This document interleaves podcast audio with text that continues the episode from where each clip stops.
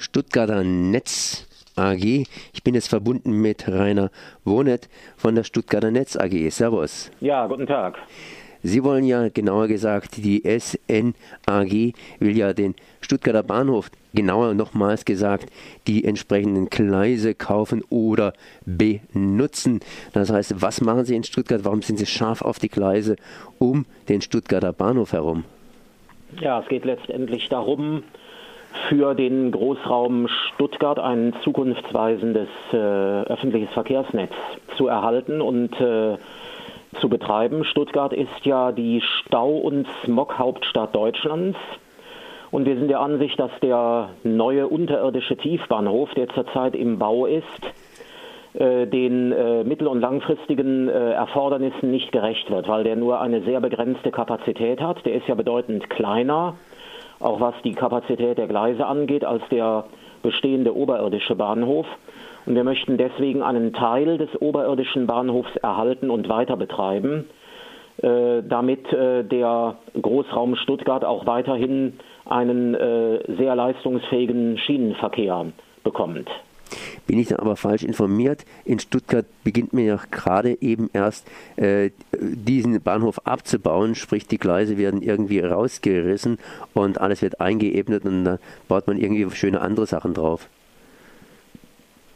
Ja, das äh, letztendlich ist äh, Stuttgart 21 aus unserer Sicht ein äh, Immobilienprojekt. Es geht der Deutschen Bahn darum, die äh, oberirdischen Gleisflächen freizumachen und sie an Investoren zu veräußern.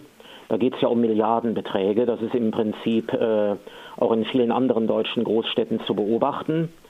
Äh, wir haben allerdings ähm, in dem äh, erstinstanzlichen Gerichtsverfahren vor dem Verwaltungsgericht Stuttgart zumindest einen Teilerfolg erzielt, nämlich der Gestalt, dass das Gericht entschieden hat, bevor die Gleise zurückgebaut werden dürfen, muss ein sogenanntes Planfeststellungsverfahren durchgeführt werden. Und im Rahmen dieses Planfeststellungsverfahrens können wir dann entsprechend Einfluss nehmen. Also einfach ähm, abreißen und irgendetwas Neues auf die frei werdenden Flächen bauen. So einfach ist das nicht. Das äh, muss die Deutsche Bahn natürlich jetzt auch akzeptieren. Das heißt, äh, Sie können da den Investoren bzw. Spekulanten in die Suppe hineinspucken, sprich, Sie sind da irgendwie am Zuge. Weshalb sind Sie da am Zuge? Ja, und uns geht es nicht darum, den Investoren in die, Suppe, in die Suppe zu spucken. Das, das könnte eine Folge dessen sein. Das ist äh, sicherlich richtig, aber das ist nicht unser Ansinnen. Wir wollen auch nicht die kompletten Gleisflächen erhalten, sondern nur einen Teil davon. Also es geht letztendlich um fünf, sechs äh, Gleise mit den entsprechenden Bahnsteigen und den entsprechenden Zuführungsgleisen, sodass also immer noch genügend Fläche, Fläche frei bliebe, um dort ähm, Investitionen zu tätigen. Und äh, die verkehrs- und strukturpolitische Frage ist natürlich äh, eine Grundsatzfrage, was ist sinnvoller? Ähm, wertvolles Bahngelände ähm, Spekulatoren, äh, Spekulanten und äh, Immobilieninvestoren zu überlassen oder auf diesen Flächen ein zukunftsweisendes Verkehrssystem zu entwickeln. Solche Verkehrssysteme sind ja immer wieder entwickelt worden, sprich die Bahn gibt Gleise ab, gibt Gleise auf und Private übernehmen das Ganze. Was wollen Sie jetzt genauer mit diesen Gleisen anfangen? Wie kann man da überhaupt entsprechend einsteigen als Privater?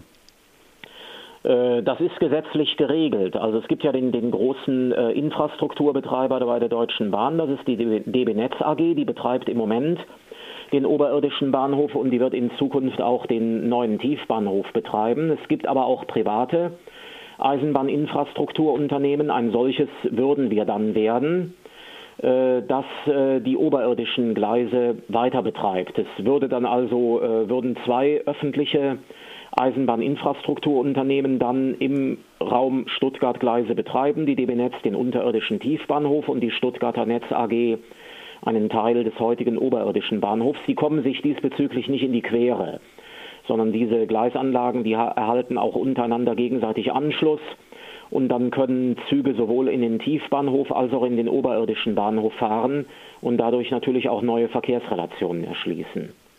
Das würde natürlich die Kapazität des Stuttgarter Gesamtbahnhofes unter- und oberirdisch erweitern.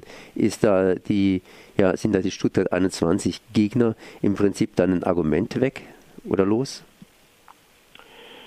Ja, der, letztendlich ist äh, der, der Bau des Stuttgarter äh, Tiefbahnhofs, der ist ja politisch äh, im, im, im Grunde genommen sogar sehr gesellschaftspolitisch erledigt durch die Volksabstimmung in, in Baden-Württemberg. Also politisch ist der Bau dieses Tiefbahnhofs nicht mehr zu verhindern. Der wäre nur dadurch zu verhindern, dass die Deutsche Bahn irgendwann die weiße Flagge hisst und sagt, äh, uns laufen die Kosten aus dem Ruder, wir können das Projekt einfach nicht mehr finanzieren. Das ist aber sehr, sehr unwahrscheinlich. Und deswegen haben wir uns entschlossen, den Bau können wir nicht verhindern. Das wäre ein Kampf gegen Windmühlen, den könnten wir auch nie gewinnen, sondern wir haben einen anderen Ansatz. Äh, wir wollen einen Teil des oberirdischen Bahnhofs erhalten und damit wäre in, indirekt natürlich auch den äh, Gegnern von Stuttgart 21 geholfen, denn denen ging und geht es ja nun auch um den Erhalt des oberirdischen Bahnhofs. Nur es macht aus unserer Sicht keinen Sinn, jetzt einen völlig aussichtslosen Kampf zu führen der durch diese Volksabstimmung in Baden-Württemberg letztendlich entschieden wurde, also souverän hat entschieden. Äh, und damit ist das Thema politisch durch. So zumindest hier Rainer Bonet von Stuttgarter Netz AG. Wo kann man Ihr Unternehmen finden bzw. Ihre Ziele nachlesen? Äh, nachlesen können Sie alles auf unserer Internetseite unter www.stuttgarter-netz.de. Dort finden Sie auch unser Konzept, was wir entworfen haben, äh, was wir uns wünschen, wie wir äh, den oberirdischen Bahnhof weiter betreiben können und auch unsere Kontaktdaten. Dann danke ich mal für dieses Gespräch. Merci. Ja, wiederhören.